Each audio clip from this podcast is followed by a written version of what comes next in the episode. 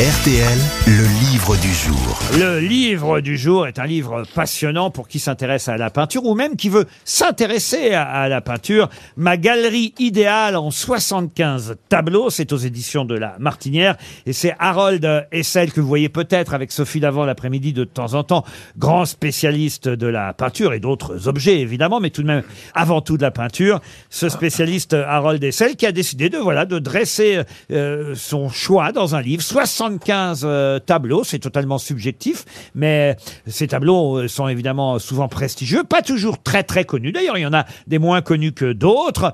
Et euh, ce qui est sympa, c'est que le bouquin est fait de manière chronologique. Vous voyez, on part d'un premier tableau. Alors, je vais vous dire tout de suite, qui date de 1303-1305, le baiser de Judas, peint par Giotto di Bondone. On est donc au niveau, bah, on est sur la peinture italienne. Alors après, vous avez les frères de Limbourg, un peu moins connus. Vous voyez, vraiment, il y a, il y a tous Ah, les ah, oui. styles. Bon, et on va avancer dans le temps au fur et à mesure euh, de tous ces tableaux euh, choisis par Harold Essel qu'on aura au téléphone dans un instant. Mais qu'est-ce qu'elle est con, c'est pas vrai. Qu'est-ce qu'elle a dit Bah, elle fait Ah oui, oui, oui. Elle essaye d'être dans le. Essayez plutôt de trouver le dernier tableau. Tiens. Ah merde. Il a choisi un tableau, euh, une huile sur toile peinte en 1942 qu'on peut voir à Chicago, euh, dans un musée de Chicago. Et évidemment, je ne vous donne pas le nom du peintre, je vous donne le titre de la toile traduit en français. Oiseau de nuit. Qui a peint le célèbre tableau Oiseau de Ma- nuit Matisse Matisse, non. Klimt Vous donnez le titre en français, donc. Oui, c'est je un- donne le titre donc en français. C'est un peintre C'est un étranger. peintre américain Nightbird. Alors, effectivement, il s'agit d'un peintre américain. Edward Hopper. Edward Hopper. Excellente réponse de Caroline Diamant. Et ce tableau. Ce tableau que tout le monde connaît sans parfois en connaître le titre, euh, euh, Night Hawks, ce qui veut dire oiseau de nuit, eh bien c'est un, un restaurant de nuit qu'on voit éclairé avec seulement Ah, trois oui. clients, vous savez, autour du comptoir. J'adore, j'adore. C'est tout le monde aime ce tableau. oui, Il y a quatre personnages euh, seulement. Vous avez le serveur et trois personnages, deux messieurs avec un chapeau, une dame avec une robe rouge, qui sont eux assis sur des tabourets le long du comptoir. Euh, Et tout est décrit avec précision. hein. C'est ce que nous explique euh, euh, Monsieur Essel qu'on va avoir au téléphone. Bonjour Harold Essel. Bonjour Laurent Ruquier. Vous avez terminé par ce tableau et c'est vrai qu'on le connaît tous ce tableau sans parfois en connaître le titre. Eh ben oui, c'est une icône de la peinture. Et, euh, et ce qui est amusant, c'est qu'il y a un cadrage vraiment cinématographique dans ce dans ce tableau. C'est pour ça qu'il interpelle tout le monde. Ouais. Edward Hopper était un fan de, de cinéma noir, le cinéma noir américain euh, de ces années 30-40. Et, euh, et c'est vraiment une, une énigme qui est proposée dans ce dans ce tableau. On ne sait pas très bien ce que font les personnages, ce qu'ils attendent, ce qu'ils sont en train de se dire. Et, euh, et tout le monde le connaît. Alors vous en avez choisi comme ça euh, 75. Euh, J'imagine que le choix a été difficile parce qu'il y en sûrement plus que ça que vous aimez des tableaux.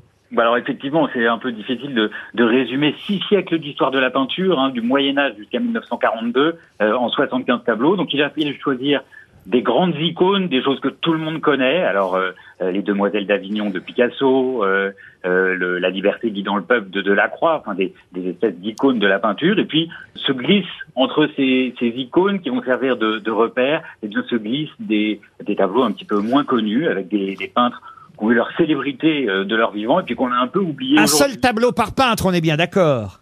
Un seul tableau par peintre, absolument. Donc ça a été dur de choisir, même de choisir un Picasso, choisir un Matisse. Euh, Oh. Stevie c'est- est très déçu parce que pour Léonard de Vinci, vous n'avez pas choisi la Joconde. Bah. Eh ben non, il a fallu choisir. Je suis désolé pour Stevie, mais euh, non, j'ai pas choisi la Joconde. Vous avez pris la Vierge au rocher.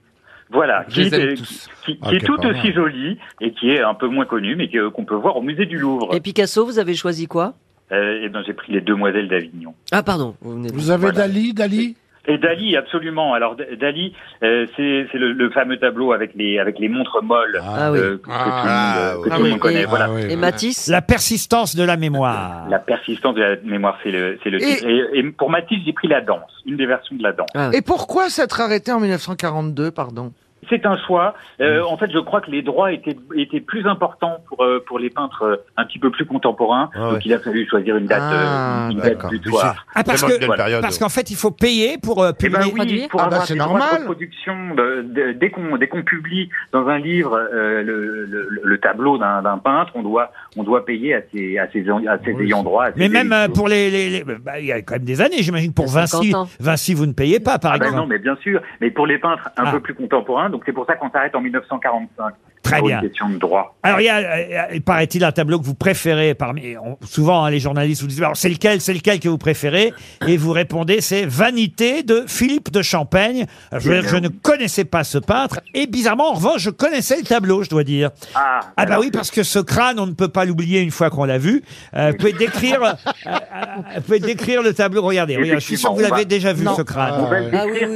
une, c'est une nature morte qui présente Très sur morte, un, sur un oui, oui. entablement en pierre. Très, très vous morte. avez un bouquet avec une tulipe, un crâne et un sablier. Un crâne Vous de avez- squelette, hein, autant dire. hein. un- oui, un, un crâne humain. Oui. Et donc vous avez ces, ces trois éléments qui se dégagent sur un fond très sombre et on a l'impression que le, que le crâne vous, vous fixe, que, que les, les, les orbites qui, sont- qui sont inhabitées euh, ont, une, ont une véritable présence. Et c'est un tableau que j'ai découvert quand j'étais enfant, quand j'avais 7 ou 8 ans. Ah oui. Euh, j'ai eu une sortie scolaire au musée du Mans. Et, Ah euh, Et vous je l'avez me même pas vu, ce tableau, Stevie? Bah non. C'est pas le tout de faire les 24 heures C'était- avec Brad Pitt. C'était au musée de TC Au musée de TC, absolument. Oui, bah c'est pas le tout de Ah citer bah, le on nom va du plus voir les musée. momies, c'est vrai qu'on Oh, bah, va à attends. Hein. C'est c'est pas non plus un très grand format, hein. il mesure 23 cm de haut, 28 cm de haut sur 37 ah, de Ça va large. pas intéresser Stevie alors. Alors c'est un peintre belge, c'est ça, Philippe de Champaigne Oui, c'est un, c'est un peintre euh, effectivement qui est né à Bruxelles, qui est connu pour ses sujets religieux, et ce tableau m'a vraiment interpellé. C'est c'est un souvenir d'enfant pour moi.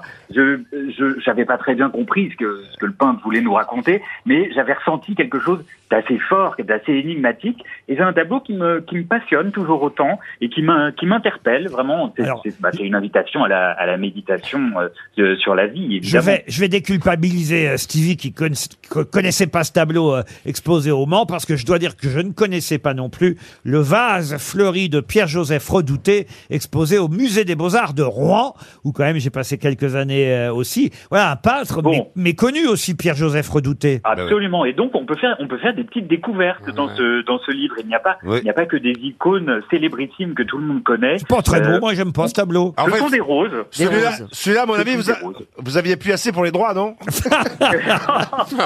Non, il est beau. pas terrible ce bouquet de fleurs. non, mais ça, c'est pas ça, c'est que ça fait vieillot. En fait, j'aime pas quand c'est trop vieillot. Ah bah voilà. bah Ouais. alors après, Oui, après, c'est c'est votre goût, mais c'était c'était un, un des peintres préférés de euh, bah, de Joséphine de Beauharnais notamment. Ah, quand même. Ah, oui. Donc, Donc, c'est vieillot. il a eu il a eu quand même son heure de gloire à l'époque du Premier Empire. La Vierge au long cou, signée par Migianino. Ah Ah, oui. elle est jolie, la Vierge au long cou.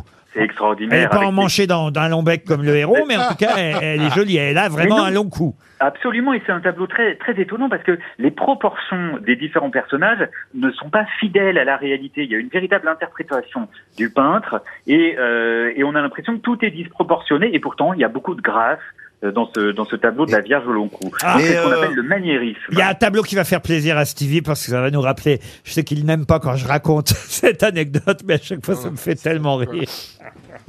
Ah, le tableau qu'il vous a offert Non, non, non, il y a un tableau, c'est Canaletto qui a peint la place Saint-Marc. Avec- Oh non, il va me reparler Alors évidemment, campanile. avec le campanile au milieu.